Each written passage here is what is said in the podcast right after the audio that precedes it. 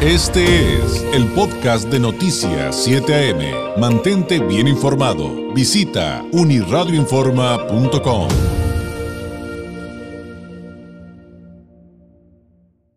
Hay eh, un estudio denominado Percepciones de Inequidad y Movilidad Social en México. ¿De qué viene y por qué es importante hablar de él? Le agradezco enormemente a Alice Crosser, investigadora del CEI, del Centro de Estudios Espinosa Iglesias, y profesora e investigadora del Colmex, del Colegio de México, nos tome la llamada.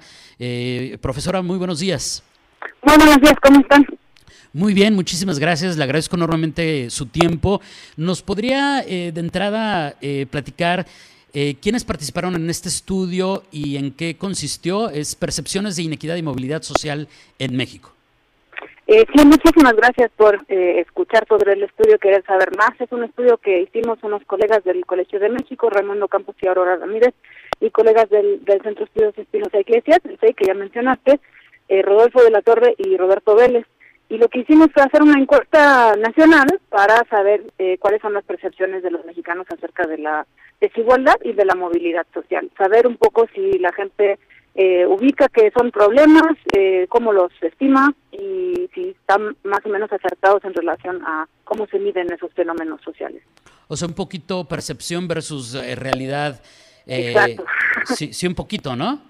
Un poquito, sí, pero no es necesariamente versus. Lo que nos interesa es si están alejadas o si son eh, semejantes las percepciones a, cómo medimos, porque puede ser que la gente tenga percepciones muy acertadas en relación a la medición y efectivamente eso fue lo que encontramos en relación a la desigualdad.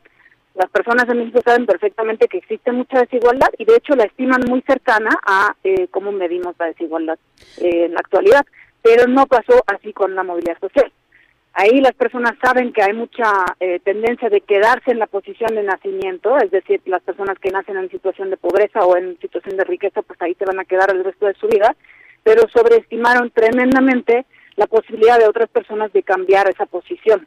Y ahí para darte un número exacto, este, en la realidad eh, son aproximadamente poquito menos de 3 de cada 100 personas que nacen en el 20% más bajo de la escala de ingresos que logran subir al 20% más rico, mientras que las personas pensaban que era el 30%, es decir, 10 veces eh, la cantidad de lo que realmente es. Y esto también llevaría entonces, además de, esos, eh, de, esas mediciones y de esos conceptos, tal vez a qué piensan los mexicanos respecto a, a un país un poquito más ideal, ¿no, profesora? Exacto, exacto, exacto. El problema, o sea, la razón por la que nos interesa saber si hay discrepancias ahí entre las percepciones y la, la realidad, podríamos decir, es eh, para saber qué tan urgente se les hace el problema. Y si pensamos que eh, la movilidad social, es decir, la posibilidad de avanzar económicamente o también de caer, eh, es mucho más grande de lo que pensamos, de lo que es realmente, pues igual el problema se nos hace menos importante, ¿no? O menos urgente, por lo menos. y eso es efectivamente lo que pasa, ¿no? Si las personas piensan que hay más movilidad social, pues igual no van a querer eh, pedir muchas políticas en relación a, o demandar políticas eh, hacia la redistribución. ¿no? y, efectivamente eso es lo que pasa.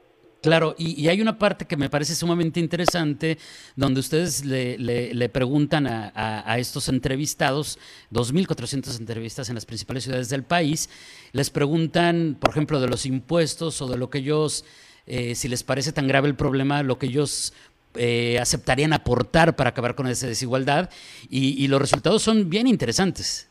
Sí, efectivamente. Eh, lo que preguntamos, además de las percepciones, también es el deseo, ¿no? Como dijiste, la sociedad ideal, más o menos como nos lo imaginamos. Y ahí resulta que los mexicanos quieren una sociedad muchísimo más igual y mucho con mucha más movilidad social. Pero cuando se les pregunta cuánto estarían dispuestos a dar de un ingreso hipotético para que ya no existiera ni la pobreza ni la desigualdad, resulta que están dispuestos a dar relativamente poco en comparación internacional. Un número es eh, el 12% de ese ingreso hipotético. Lo que sí es muy interesante es que las personas de ingreso o de riqueza más baja están dispuestos a dar más, eh, el doble de lo que están dispuestos a dar las personas de la riqueza más alta entre los eh, encuestados. Es decir, les importa más o están dispuestos a ser más solidarios las personas que tienen menos. Y esto sería tal vez por la conciencia de la realidad que tiene cada sector de lo que se vive en el país? Perfectamente puede ser eso, ¿no? O sea, es parte de, que las personas que viven en situación de pobreza claramente tienen una imagen más acertada de lo que es la pobreza, ¿no? Efectivamente también vimos eso en el estudio, que hay diferentes percepciones de qué significa pobreza y qué significa riqueza según el estatus económico que tiene cada cual. Eh, entonces, por ejemplo, las personas eh, que viven en situación de más pobreza piensan que la pobreza tiene un umbral más bajo, es decir, hay que ser más pobre para eh, considerarse en ese umbral de pobreza y la riqueza empieza en un umbral más bajo también mientras que las personas más ricas piensan que la pobreza es eh, desde un nivel más alto, es decir, hay que ser más rico para ser pobre y, y también hay que ser más rico para ser considerado rico, ¿no? Entonces esa diferencia hace que las personas tienen una diferente percepción de eh, la forma de la desigualdad, ¿no? Si bien dije hace rato que sí todos sabemos que existe desigualdad, ¿cómo exactamente es esa desigualdad? Nos lo imaginamos bien diferente según nuestro nivel económico.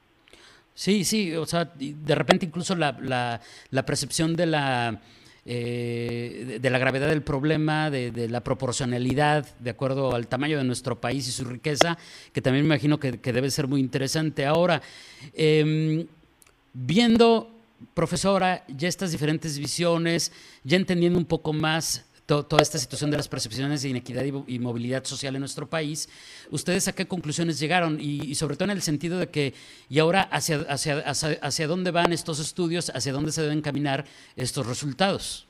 Claro, lo que nos importa eh, saber ahora es cómo podemos llegar a esa situación ideal, ¿no? Que eh, para las personas más pobres, acabo de decir, es más alejada de su situación eh, ideal, la real, que para las personas más ricas, ¿no? Y eso es sumamente preocupante considerando que eh, ya de por sí sufren más las consecuencias de la desigualdad las personas que tienen menos en la actualidad, ¿no? Y además están más lejos de su sociedad ideal. Entonces lo que estamos buscando es ver cómo podemos llegar a esa estructura más ideal y para eso necesitamos el tema de los impuestos, porque necesitamos redistribuir esta riqueza que sí existe en el país, pero que está mal distribuida. Y eh, ahí hay una cosa muy interesante también, que eh, resulta que las personas más pobres estarían dispuestos a dar más en impuestos de lo que están efectivamente dando en la actualidad, pero las personas más ricas no quisieran dar menos de lo que están dando actualmente, en vez de dar un 30, eh, 35% que deberían de pagar ahora, quisieran pagar un 32, ¿no? Pero las personas más pobres, es un poco complicado porque son diferentes percepciones, las personas más pobres quisieran que los ricos pagaran aún más, un 50%, lo cual está muy alejado de eh, la actualidad, pero eh, sería eh, bastante factible en términos de eh, lo que lo que tienen y posibilidades de, contribuir. ¿no? Entonces estamos viendo cómo podemos hacer para que eh, lleguemos a una a un consenso social, digamos, de mejorar la sociedad hacia una distribución más egalitaria y para eso necesitaríamos esa tasa de impuestos más alta para las personas que más tienen y en la actualidad contribuyen menos de lo que deberían. Muy bien. Y, bueno, evidentemente esta plática es un acercamiento al estudio, pero alguien que quiera conocer más de, los resultados de, del mismo eh, profesora, eh, quien quiera conocer más del SEI, por ejemplo, y de este tipo de, este tipo de ejercicios de investigación, eh, ¿cómo los encuentran o dónde lo puede consultar, dónde lo puede encontrar? Claro, ojalá se interesen porque es un problema que nos concierta a todos y todos este, sufrimos las consecuencias de la desigualdad. Pero si quieren saber más del tema, en la página del SEI, ahí pueden encontrar todos los artículos y estudios que ha hecho el SEI en todos los años de, su existencia, ahí están enumerados. Pero si no tienen tanto tiempo como para revisar ahí en redes sociales, eh, tenemos también eh, las del SEI, las del Colmex, las mías, Alice Crosser, ahí pueden encontrar las infografías que se pueden leer en 30 segundos. Si alguien está muy, muy interesado, también están los artículos eh, académicos, esos son un poco más largos y un poco más técnicos a lo mejor. Esos están en las revistas especializadas, este particularmente en una que se llama World Development. Muy bien.